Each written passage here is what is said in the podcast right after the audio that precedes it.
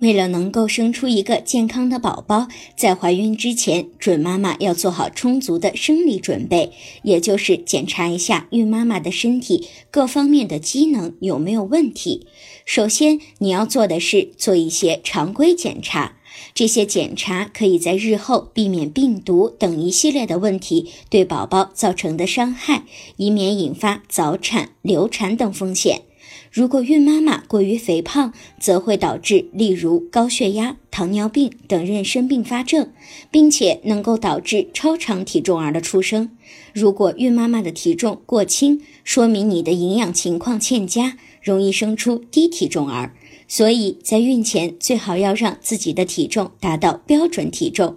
如果孕妈妈营养失衡，就要有目的的调整饮食，积极储存平时体内含量偏低的营养素。